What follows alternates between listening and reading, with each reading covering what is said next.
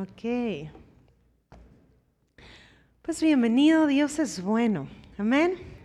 ¿Qué te parece? Por un momento más cierra tus ojos y solo esto dile Espíritu Santo, sé que estás aquí. Y tú dile con tus palabras, dile, enséñame, enséñame, porque Él es el encargado de llevarnos a toda verdad, a toda justicia.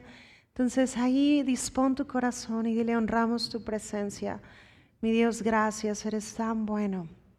Gracias por este tiempo que podemos estar disfrutando juntos en familia y concluir, mi Dios, nuevas profundidades de tu corazón. En el nombre de Jesús. Amén. Amén. Quiero que me acompañes a Proverbios, por favor, capítulo 4, versículo 23. El día de ayer estuve ah, compartiendo algo de esto con los con el discipulado. Acuérdate que para nuestros voluntarios cada 15 días tenemos este discipulado que se llama Más Profundo. Pero Dios ponía en mi corazón el compartir un poco de esto también contigo hoy. ¿Okay? Entonces sé que los que algo escucharon ayer van a poder concluir algo más profundo, pero sé que Dios tiene algo muy interesante que decir en este sentido. Proverbios 4:23 es uno de los principios que en lo personal me han ayudado mucho. Nunca me había dado cuenta que sería una cita clave en mi caminar, pero la realidad es que es un principio que si tú lo abrazas puede sostener mucho tu, tu vida. Y dice, sobre toda cosa guardada, ¿qué dice? Guarda tu corazón, porque de él mana la vida. Y es muy interesante, hay versiones que dice, lo que hay ahí estará definiendo el estado de tu corazón. Entonces, básicamente lo que tú y yo decidimos guardar o, almacenar en nuestro corazón estará definiendo los próximos años de nuestra vida. En ocasiones le he compartido a gente, si tú estás amargado hoy, no te preocupes. En 20 años vas a estar más amargado. Porque el punto es lo que decide ser responsable hoy. No podemos controlar lo que alguien nos hizo, nos lastimó, pero sí podemos gobernar sobre lo que decidimos que se almacene ahí. Porque lo que hay en el corazón estará produciendo el curso de nuestros días. Amén. Ahora vamos a leer dos citas. Acompáñame a Mateo, por favor. Ambas son de, son de Mateo. Y fíjate, vamos al capítulo 5.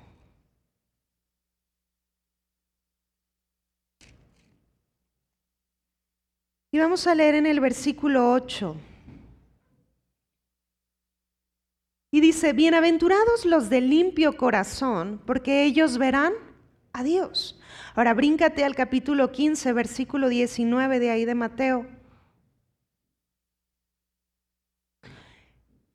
Y fíjate, dice, porque del corazón salen los malos pensamientos, los homicidios, los adulterios, las fornicaciones, los hurtos, los falsos testimonios y qué más, y las blasfemias. Estas dos citas muestran la mayordomía que cada quien ha tenido en su corazón. Dice, tú puedes decidir tener un corazón limpio, o sea, guardarlo, no retener la ofensa, soltar las cosas que necesitas soltar, perdonar, o puedes decidir almacenar otras cosas. Entonces, estas dos citas marcan la responsabilidad de cada uno, pero muestran que al final esto está disponible para todos. Tú puedes decidir guardarlo o puedes decidir almacenar cosas contrarias. ¿Vamos bien hasta aquí? Entonces el corazón es muy importante. Ahora, quiero que me acompañes a Santiago, por favor.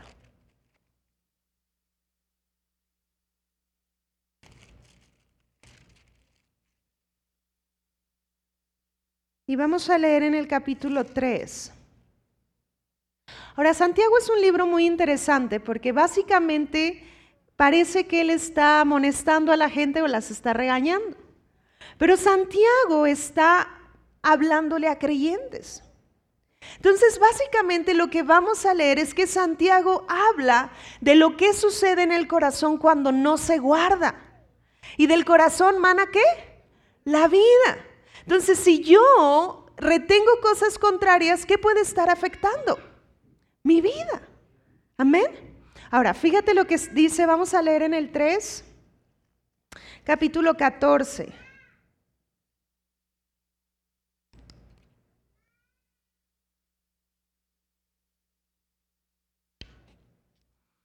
Fíjate, dice, pero si tienes celos amargos y contención en vuestro corazón, no te jactes ni mientas contra qué?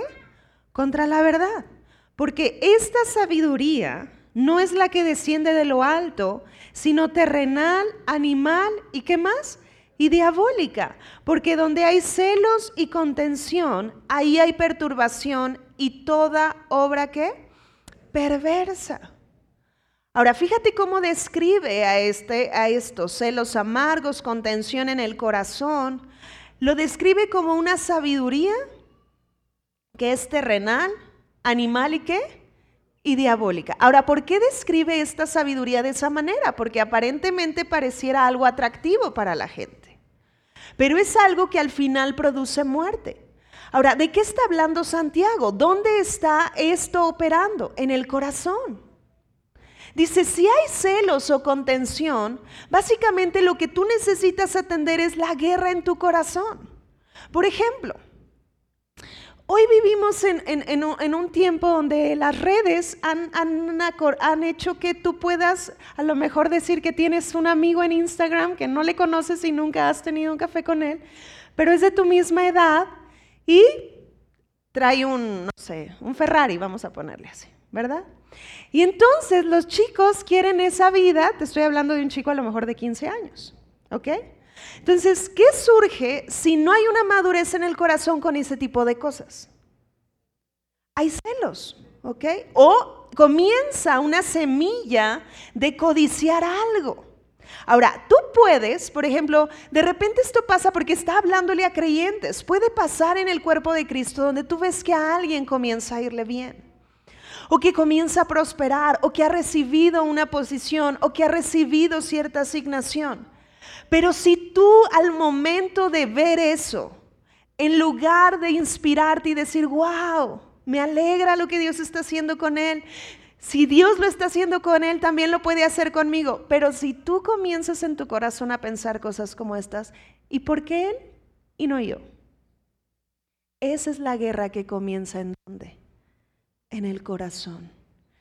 Y al final puede traducirse en algo que pueda llevar a fracaso tu vida. ¿Estamos bien aquí? Por eso es tan importante atender las cuestiones del corazón. Santiago está diciendo, si hay algo como esto en tu interior, tú necesitas atenderlo. Ahora, fíjate lo que sigue diciendo en el capítulo 4.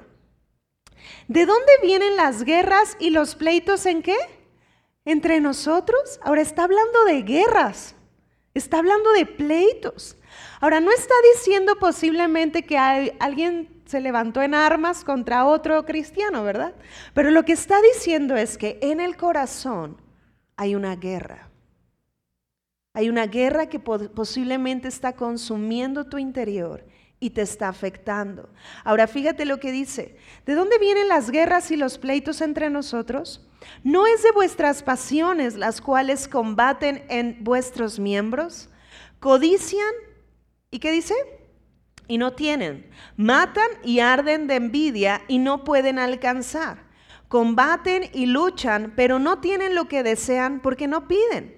En el 3 dice, piden y no reciben porque piden mal para gastar en qué?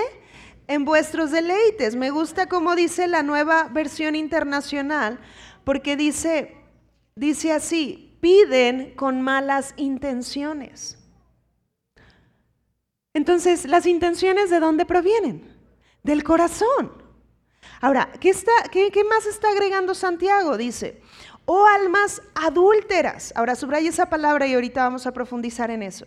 ¿No saben que la amistad del mundo es enemistad contra Dios? Cualquiera pues que quiera ser amigo del mundo se constituye qué? enemigo de Dios. Ahora, ¿de qué está hablando Santiago? Que no tengas eh, algún tema con la gente del mundo. No, no está diciendo eso. Porque aún Dios nos puso en este mundo para bendecir. ¿Sí me explico? Pero lo que está diciendo Santiago es, no abraces el sistema. Ahora, por ejemplo, una de las áreas donde el enemigo trabaja para estresarte, afanarte, preocuparte, es el área económica. Y es aquí donde Santiago está hablando mucho respecto a la cuestión del corazón. Porque si tú ves a un hijo de Dios prosperar, tú no puedes permitir que codicia se meta en tu corazón. Tú puedes tomar inspiración, pero en el momento que hay celos u otra cosa, el enemigo está usando eso para detenerte. ¿Y sabes lo que al final quiere hacer? Que tú te quieras apresurar a enriquecerte. Ponle algo ahí, vamos a Proverbios capítulo 10.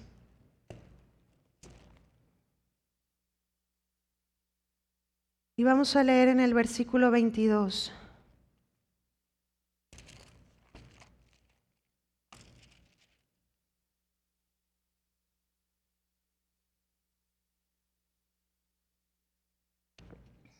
¿Ya están ahí? Fíjense, dice, la bendición de Jehová, ¿de quién? De Jehová. Es la que enriquece y no añade tristeza con quién? Con ella. La única manera en la que tú vas a experimentar prosperidad, y en específico está hablando en el área financiera, es a través de su bendición, sin ninguna clase de dolor. ¿Cuándo es que alguien cae en tentación y lazo? Cuando se apresura a enriquecerse. Voltea con alguien y dile, hay procesos. ¿Cuánto en esta casa te hemos hablado de mayordomía, por ejemplo? Tú siempre necesitas ver que Dios es un papá. Por ejemplo, ¿por qué yo no le daría un convertible a Isabela en este momento? Porque se va a matar. ¿Sí me estoy explicando? Entonces Dios conoce algo que yo no, que, posiblemente yo no estoy concluyendo, pero eso no significa que las riquezas no están disponibles. Pero Él me está enseñando a ser un buen mayordomo. Si yo honro el proceso, me voy a dar cuenta que el resultado no va a producir dolor en mi vida. Porque lo que proviene de Dios no causa dolor. ¿Alguien le está cayendo algo en 20 aquí? Hay gente que por tratar de, tener dinero rápido hasta rompe valores. Y después la vida se la pasa suprimiendo su conciencia porque sabe que lo que está haciendo está mal, no se siente bien, pero ha decidido ese camino. Y entonces encuentra dolor y tristeza. Porque la bendición de Jehová es la que ¿qué?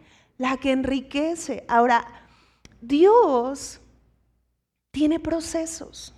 Y cuando escuches la palabra proceso, por favor, no quiero que se te venga a la mente cosas malas. Yo quiero que lo veas como de esta manera. Es como cuando tú, pues imagínate, vas a entrar a la universidad, quieres ser ingeniero, ¿va? Entonces imagínate un ingeniero que se ahorra el proceso. Pobre del que lo contrate, ¿verdad? ¿Me explico? O sea, tú dices, no, pues pago el título y ya, pues puedo ejercer. Oye, no, pues ahí es donde le enseñan cálculo y cosas que eviten que se arruinen cosas. Entonces, hay procesos, por ejemplo, el estudiar, que a lo mejor no son tan cómodos. A lo mejor el día que tú recibiste el título, ¿a quién le gustan los resultados? No, se siente así de ya, ¿verdad? festejas, celebras, porque los resultados son padres. Pero muchas veces no tenemos los resultados de un día a otro. Y en Dios, voltea con el que está a tu lado, dile, necesitas tomar paz. Ahora voltea al otro lado y dile, sé paciente. Ahora, esta no es una paciencia incierta donde yo a ver si no, es que mi esperanza es Cristo. Y yo sé que Él ya me ha entregado todo. Pero yo necesito reconocer la temporada en mi vida y ver qué está forjando Dios ahí. Posiblemente está forjando carácter. Posiblemente me está llenando de sabiduría para poder administrar. Oye, si no puedo administrar 10 mil, pues ¿cómo voy a administrar con más ceros? Al que es fiel en lo poco, en lo mucho se le pone. Eso, esa es la manera de actuar de Dios. Porque te ama tanto que lo que anhela es que tú siempre estés bien. En el mundo de los negocios existen muchos sabores e insabores, porque de repente vemos dos fases. Yo conozco gente que, que ha trascendido mucho y de repente le, le preguntas y le dices, ¿qué hubieras hecho diferente? Y una de las respuestas que he encontrado común es que nos dicen, hubiera pasado más tiempo con mi familia. Entonces te das cuenta que hubo cosas que a lo mejor quisiste acelerar ciertos procesos en ese tiempo por X o Y, pero decidiste, tomó sacrificios en otras áreas. Entonces eso es de lo que Dios está hablando. Si tú atiendes lo que en tu corazón está, tú vas a poder tener calma en medio del proceso y vas a poder disfrutar lo que yo te proveo a, a tu vida, Dios hablando no con dolor, sino a través de su bendición. Voltea con el que está a tu lado y dile, tú dependes del favor de Dios. Y es importante entender que el favor de Dios no tiene que ver con mi esfuerzo. Yo camino en fe y hago lo que Él me diga que haga. Pero mi vida se va a tratar de ver cómo el favor de Dios va a responder. José estaba en la cárcel y veía cómo el favor de Dios actuaba a su favor. Ese favor lo catapultó a ser la segunda persona más importante en su época en el reino en, Egipto. ¿Lo hizo José? Lo hizo Dios. Nemías fue llevado por Dios a edificar, a reconstruir los muros de Jerusalén. Y durante 70 años, esta generación trató de hacer esto, pero el favor de Dios hizo en en 52 días lo que no se pudo hacer en 70 años. ¿Alguien le está cayendo el 20? Cuando tú tomas paz en medio del proceso, tú dependes de su favor. Y él en un momento a otro puede cambiar lo que, lo que puede, el curso pero deja que sea Él. Deja que sea Él. Sé fiel en lo poco. Sé fiel en lo que hoy te ha entregado. Atiende tu corazón y ve cómo el favor de Dios responde en cada área de tu vida. Amén. Ahora, regresemos a Santiago. Porque Santiago tiene que ver con que si tú atiendes esto, tú lo que estarás manifestando es carácter de Cristo. Ahora, hay, dos, hay una diferencia importante. Personalidad es con lo que tú naces. Carácter es esta, esto heredado por Cristo. ¿ok? Esto es quién eres a causa de Él. Gálatas 5:22 lo describe. Amor, gozo, paz, paciencia, benignidad, bondad, fe, mansedumbre, templanza. Ese es tu carácter. Voltea con tu esposo, dile, créelo nada más. Solo se trata de fe. Porque yo no tengo que esforzarme para ser paciente, yo solo tengo que creer que soy paciente. Ahora, personalidad es interesante. Ahí dicen, ¿a quién volteo? Ah, bueno, con tu amiga, con tu amigo. es que acá estaba viendo esposos, por eso dije. Ay, chicas, no lo saben, conocen mi corazón. Ay, Cristo. Misericordia antes que juicio. Ah, no, Ok, entonces, fíjate que, que hasta me perdí. ¿En dónde me quedé? ¿En dónde? Ah, personalidad. Ok, personalidad es con lo que tú naces. Por ejemplo, de repente, no sé, posiblemente muchos de ustedes nacieron con esa personalidad de ser líderes, ¿no? Y de repente quieres que todo lo que tú dices se haga como dices en el momento. ¿Conocen a alguien así? ¿Eh? Hay varios así va. Ahora, eso es importante. Dios te hizo de esa manera. Pero en Cristo se trata que tu personalidad se someta al carácter. Personalidad no se somete al carácter es cuando puedes causar mucho daño. ¿Sí me estoy explicando? Pero no se, no se trata de suprimir tu personalidad, se trata de que esa personalidad se someta al carácter de Cristo. ¿Lo estás recibiendo? Amén. Entonces ahí es donde puedes tener líderes con la capacidad de ser pacientes, con la capacidad de manifestar amor, aunque son firmes en sus decisiones. Porque eso se requiere en una organización también. Amén. Entonces, mi personalidad necesita someterse al carácter de Cristo. Y es lo que está hablando Santiago aquí. Fíjate, acompáñame a seguir leyendo. Te pido que no te me pierdas, sé que estamos leyendo muchos versículos en este pasaje, pero acompáñame con tu Biblia. Dice en el 15, fíjate, 4.15. Dice, o piensan que la escritura dice en vano, el espíritu que Él ha hecho morar en nosotros nos anhela como celosamente. Ahora, este vocablo de celosamente, si tú lo lees en la de las Américas todavía es más claro, pero no se está refiriendo a los celos que está describiendo Santiago, sino cuando tú lees en la Biblia el celo de Dios, refiere como, como cuando una mamá osa, ¿sí me explico? Defiende a su cría. ¿Sí me estoy explicando? Es en esa parte de protección, pero no es esa sabiduría terrenal y diabólica que acaba de mencionar Santiago. ¿Estamos claros hasta ahí? Fíjense, dice en el 6, pero Él da mayor que gracia. Por esto dice, Dios resiste a los soberbios y da gracia a quién? A los humildes. Dios resiste a los soberbios y da gracia a los humildes. Dios no quiere que seamos cristianos obstinados sino que realmente como hijos de Dios manifestemos su naturaleza y Él es humilde. Amén. No dijo, aprendan de mí que soy manso y humilde, y humilde. Ahora, fíjate lo que dice en el 7. Sométete pues a Dios. Y quiero que subrayes ese versículo. Resiste al diablo y huirá qué? De ti. Ahora, mucha gente quiere resistir al enemigo confrontar al enemigo. Pero según Santiago, ¿cuál es el orden de las cosas? Primero, ¿qué tiene que suceder? Someterte a Dios. Someterte, porque ya no vivo yo. Cristo vive en mí. ¿Puedes declarar esto conmigo? Ya no vivo yo. Cristo vive en mí. Entonces, en la medida en la que yo me someto, es cuando realmente puedo expresar lo que Él es. Porque ya no vivo yo. Ya no vivo yo. Amén. Ahora fíjate lo que sigue diciendo. Dice, acércate a Dios y Él se acercará a ti. Ahora, bríncate, no me voy a centrar tanto en esto, pero vete al verso 10. Dice, humíllate delante del Señor. ¿Y qué dice?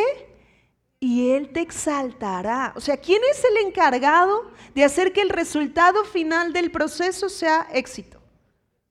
Dios. Entonces, lo que está diciendo es no busques tu propia exaltación, sométete a Él y Él es el que te promueve, Él es el que se encarga. Esto le pasó a Josué, a Josué. Cuando Josué comienza a liderar al pueblo de Israel, estaba en una época muy complicada, porque uno de los líderes más relevantes de todos los tiempos acababa de morir. Y Dios llama a este chico llamado Josué. Entonces Dios le dice, de la manera en la que yo estuve con Moisés estaré contigo, pero le da una serie de instrucciones y le dice, mira, esfuérzate y sé valiente, solamente esfuérzate y sé valiente. Y le dice claramente, medita en mi ley de día y de noche. Si tú sigues leyendo la, manera de conducirse de Josué, así, escribe, eh, creo que lo puedes encontrar en el, a partir del capítulo 3, pero Dios le dice, desde este día comenzaré a engrandecerte. Entonces quiere decir que hubo un momento en el que Dios estaba exaltando a Josué, pero él tuvo que someterse a Dios. Amén. Ahora, ¿de qué está hablando Santiago? Santiago está hablando de que tú necesitas atender tu corazón en ambas partes. Porque hay principios, dice la palabra de Dios, que le busquemos a Él en lo secreto y Él nos recompensará en lo público. Y de repente estamos a gusto con eso, cuando la gente está en lo secreto y está sometida. Pero lo que tenemos que tener en nuestro corazón también es que Dios les va a exaltar o Dios te va a exaltar a ti. ¿Lo estás recibiendo? El punto es que, ¿qué sucede en tu corazón cuando alguien está yéndole bien? ¿Qué es lo, ¿Cuál es el tema ahí? Si hay preguntas como, ¿por qué a mí no? Eso es codicia. Y necesitas atenderlo. Porque es una pequeña semilla por donde el enemigo quiere afectar tu vida y tus decisiones. Porque a lo que quiere llevarte es que tú dejes a un lado la bendición de Dios y busques tú tu propia promoción, provisión. ¿Me estoy explicando? Por eso es tan importante atender el tema del corazón. Ahora, básicamente, el proceso de pensamiento que tengas en tu vida contribuye a la condición de tu corazón. Te lo voy a decir nuevamente. El proceso de pensamiento que tengas contribuye a la condición de tu corazón. ¿En qué estás pensando todo el tiempo? Yo estaba estudiando que alrededor de, creo que tenemos como 400 pensamientos en un minuto. ¿Alguien es consciente de 400 pensamientos? Entonces están corriendo por nuestras vías neuronales. Muchos de ellos no somos conscientes. Por eso es tan importante sumergirnos en la palabra porque claro está que mi mente necesita renovarse. Ahora voltea con el que está a tu lado y dile siempre, porque aunque bien es cierto, tengo la mente de Cristo, pero mi mente natural necesita renovarse. Porque entonces así puede someterse a la mente de Cristo. Lo estás recibiendo. Entonces, ¿qué es lo que estás pensando? Ahora, eso que estás pensando está en tu corazón. Y están brotando semillas que posiblemente no están dando las cosechas que quieres. Pero si tú quieres que la cosecha cambie, tú necesitas cambiar lo que se está sembrando ahí. Amén. Ahora, Santiago está con esta confrontación porque le está hablando al cuerpo de Cristo. Y les está diciendo, hay un espíritu de guerra en sus corazones que está afectando sus relaciones. Porque se comparan no para inspirarse, se comparan por codicia. Esto no pasa aquí en Fe y Gracia. Esa es mi oración. Amén. Vamos a la estatura del varón perfecto. Amén. Pero por eso es tan importante atender nuestro corazón. No se oyeron amén, están convencidos, ¿verdad? sí, yo estoy explicando atender tu corazón. Ahora, tú necesitas ser 100% vulnerable para esto. Porque hay cosas que, por ejemplo, necesitas reconocer. Si no las reconoces, no puedes cambiarlas. Por ejemplo, esto ayuda mucho en una dinámica de matrimonio. Por ejemplo, yo le doy gracias a Dios por la vida de mi esposo, porque él muchas veces me hace ver, yo sé que él me ama, entonces no me va a decir algo juzgándome, sino me va a decir algo que no está de acuerdo al carácter de Cristo. Y te soy honesta, cuando a veces me lo dice, pues no es cómodo. Pues no es cómodo y a lo mejor dura unos segundos, vamos a decir así, enojada. ¿Sí me explico? Pero después me doy cuenta que Dios me está hablando a través de él. Porque algo que, Él y yo tenemos y anhelamos con nuestro corazón es honrar a Dios con nuestra vida todos los días que Él nos permite estar en esta, en esta generación. Pero el honrarle tiene que ver en la medida en la que tú te estás sometiendo a Él. Y hay áreas que se necesitan rendir. Si todavía te sigues encendiendo por todo, esa es una oportunidad que tienes que rendir a Cristo. Porque eso no es quien eres ya, pero necesitas someterlo. ¿Sí me estoy explicando? Entonces de repente me dice, oye Isabel, la manera que dijiste esto no estuvo bien.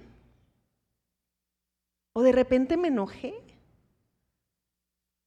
Pero ah, tienes que, por eso es tan importante ser pastoreados.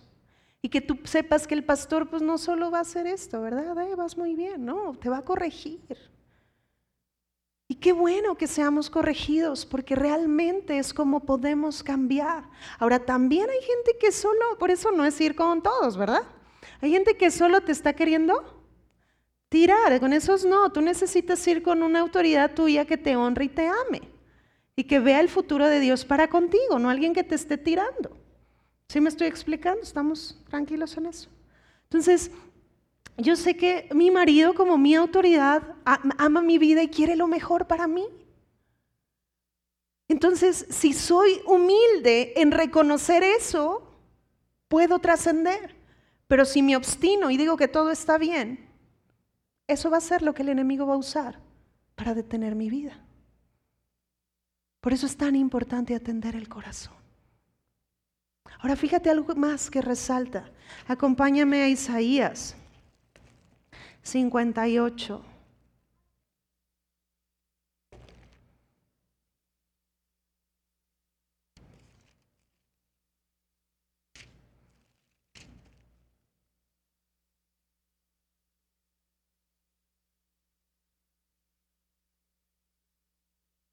Y vamos a leer en el verso 8.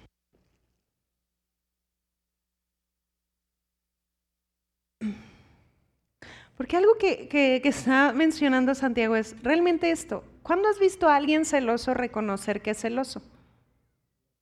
Pues no, piensan que no es eso. Entonces, realmente por eso es que solo puedes experimentar esta libertad rindiéndote a Cristo. Por eso es que me impacta lo que David hacía y él le decía a Dios, muéstrame si hay en mi corazón algo que, que esté mal. Estoy parafraseando el Salmo 139. Pero tú necesitas hacer esto con Dios. ¿Cuándo? Todo el tiempo. Porque estás en este cuerpo y mientras estés en este cuerpo tu mente se sigue renovando. Amén. Entonces necesitas ser responsable con tu corazón y ser vulnerable. Ahora, cuando estés ahí en la presencia de Dios, reconociendo esa área, también necesitas creer lo que Él te está comenzando a hablar. Porque hay quien puede decir, no, pues así soy y ya se mete en un estado de víctima. No, Cristo es suficiente para librarte de ese estado. Amén. Entonces, hoy necesitas concluir lo que el Espíritu Santo está hablando a tu corazón. Y cree esas palabras. Por eso Eclesiastes es muy claro y dice, no apliques tu corazón a todo lo que se dice, sino que aplícalo básicamente a su palabra, a su voz. Amén. Ok, Dios, esta área me estaba estorbando, pero yo sé que no soy esto. Ayúdame. ¿Qué dices tú de mí? Ah, tú eres esto, esto. Y entonces comienzo a anular esas palabras, pero lo que está sucediendo es que me estoy sometiendo a Cristo y entonces puedo resistir al diablo y le ordeno en el nombre de Jesús, dejas de hablar estas mentiras a mi vida. Amén. Isaías 58, vamos a leer en el verso 8. Fíjate, dice, entonces nacerá tu luz como el alba y tu salvación se dejará ver pronto e irá tu justicia delante de ti y la gloria de Jehová será qué? Tu retaguardia. Entonces invocarás y te oirá Jehová, clamarás y dirá, él, heme aquí. Si quitares en medio de ti el yugo, el dedo amenazador y el hablar qué? Vanidad. Subraya este versículo 9. Si tú comienzas a leer el capítulo 58, está como esta conversación donde casi casi le están reclamando a Dios que por qué no los bendice si han ayunado que por qué no los bendice si han hecho esto. Entonces ellos estaban volviendo a querer que sus, acciones definieran los resultados.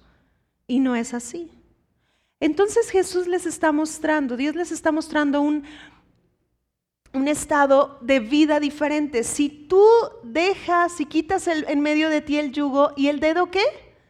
Amenazador. O en sencillas palabras, si dejas de señalar, hablar mal, chismear, apuntar, criticar, porque todo eso es la guerra del corazón de la que habla Santiago. ¿Por qué a él sí y a mí no?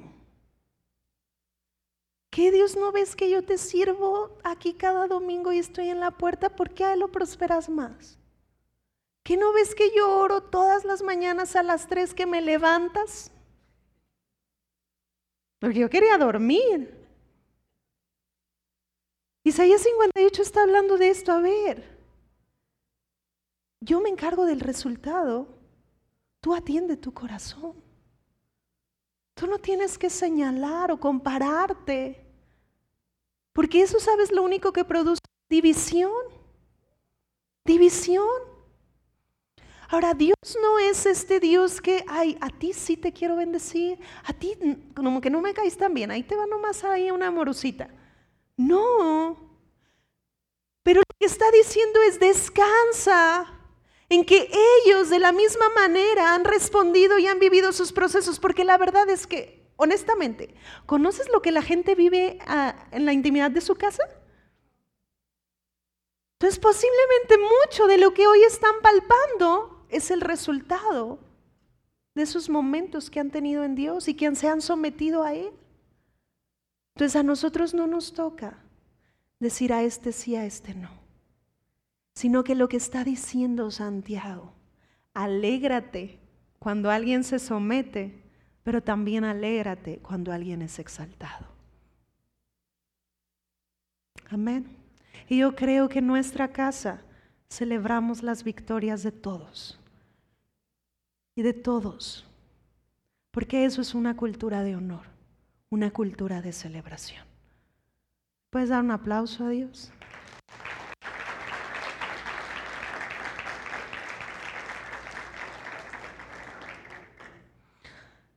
Entonces,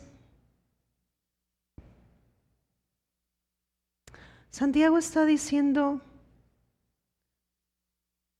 elige tu guerra. Hay cosas en el corazón que necesitas simplemente atender y sacudirte. Porque algo que cuando algo se corrompe, el final es fracaso. El final es fracaso.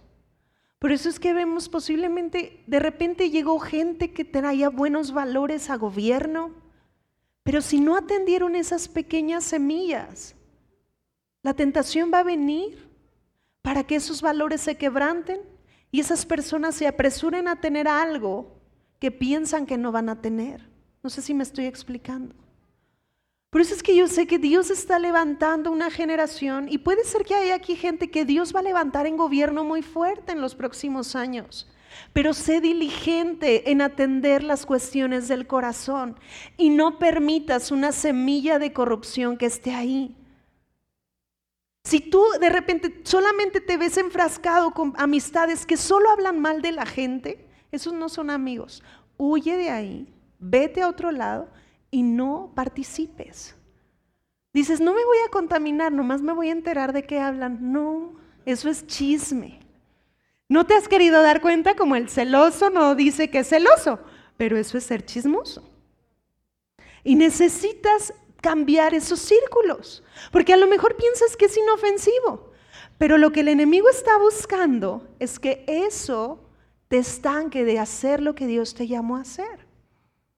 Amén. Entonces atiende esa parte. Cuida tu corazón, guárdalo, atiéndelo. Nunca vas a poder controlar lo que la gente haga o diga, pero sí puedes gobernar sobre lo que tú vas a decidir guardar en él. Amén. Entonces es lo que Santiago está diciendo, que tu corazón deje de estar en guerra y tome calma, tome paz, tome paz. No está mal que estés orando por una casa, pero lo que está diciendo Santiago es, atiende si hay malas intenciones detrás. No sé si me estoy explicando. ¿Sí? Atiende. Porque es cuestión del corazón. No está mal que pidas. Santiago está diciendo, pide, pero atiende tu corazón. Entonces ora a Dios, sé vulnerable y dile, revisa si en mi corazón hay algo que tenga una mala intención. Y atiéndelo. Amén. Ahora fíjate lo que dice, quiero resaltar nomás en Santiago. Si regresamos allá en el 4.4.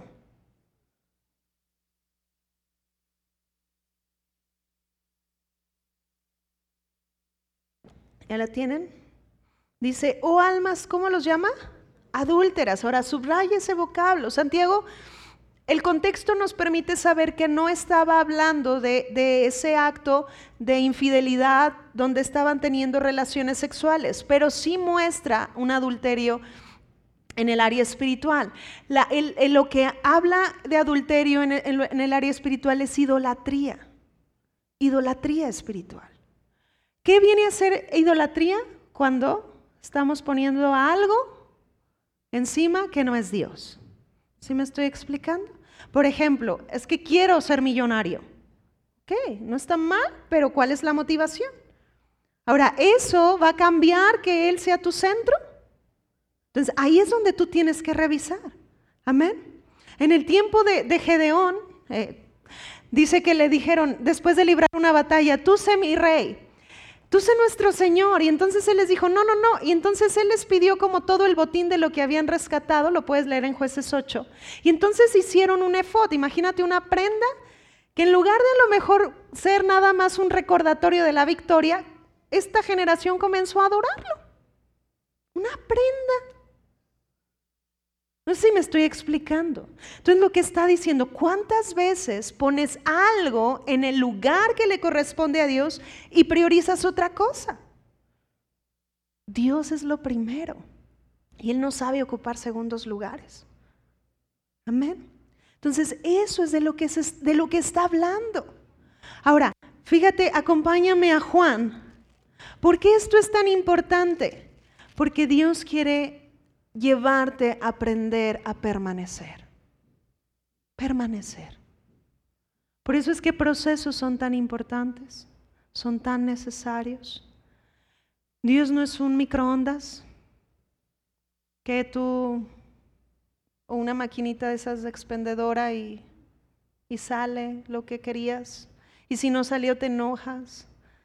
Dios es mucho más que solo aquel que da cosas. ¿Alguien lo está recibiendo aquí? Todo lo demás es añadidura. Es más, fíjate lo que dice Mateo 6, antes de leer Juan, con eso voy a cerrar.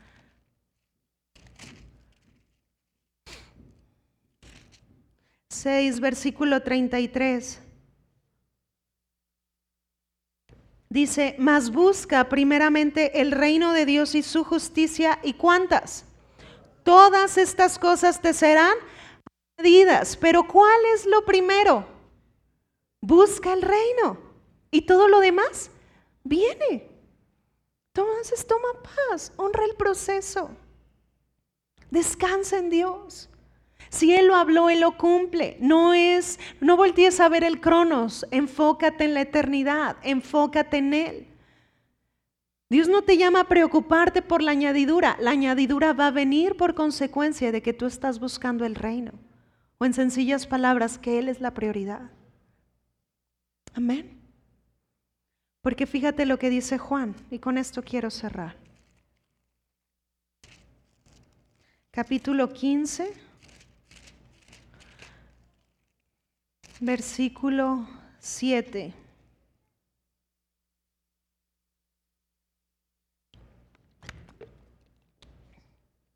Dice, si permaneces en mí y mis palabras permanecen en ti, pida, pide todo lo que quieres. ¿Y qué dice? Y te será hecho. Wow, alguien puede decir, wow, lo que acabamos de leer. Pero ¿cuál es la clave aquí? Permanecer, permanecer. La palabra permanecer tiene que ver con un ancla. Ahora me encanta lo que está hablando Jesús porque muestra esto a través de la vida. Y lo que tú ves con las ramas de la vid es que no ves el principio de la rama, pero solo ves este entrelazamiento, porque habla de estar entrelazados con Él. Y entonces Él manifiesta quién Él es, porque no se trata de lo que yo puedo producir, se trata de lo que Él hace en mí. Que no quieras vivir con tus propios recursos. Deja que el favor de Dios haga lo que sabe hacer. Amén. Cierra tus ojos ahí un momento. Dios, te damos gracias porque siempre nos escuchas, siempre nos hablas, porque siempre nos enseñas. Y mi Dios, aquí estamos, Aquí está nuestro corazón. Te pedimos esto, ve si hay algo que necesitamos atender. Ahí tú de manera personal dile, Dios, muéstrame si hay algo que he retenido contra alguien. Muéstrame si he retenido una ofensa. Muéstrame si ha habido codicia o celo.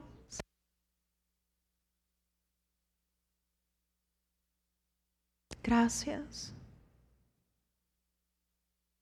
Gracias porque nos corriges, porque nos amas tanto, que tu anhelo es que manifestemos todo lo que ya tú has establecido. Gracias. Jesús. Y declara esto, ya no vivo yo. Dile una vez más, ya no vivo yo. Tú, Cristo, vives en mí. Tú vives en mí. En el nombre de Jesús. Amén. Amén. ¿Podemos darle un aplauso a Él?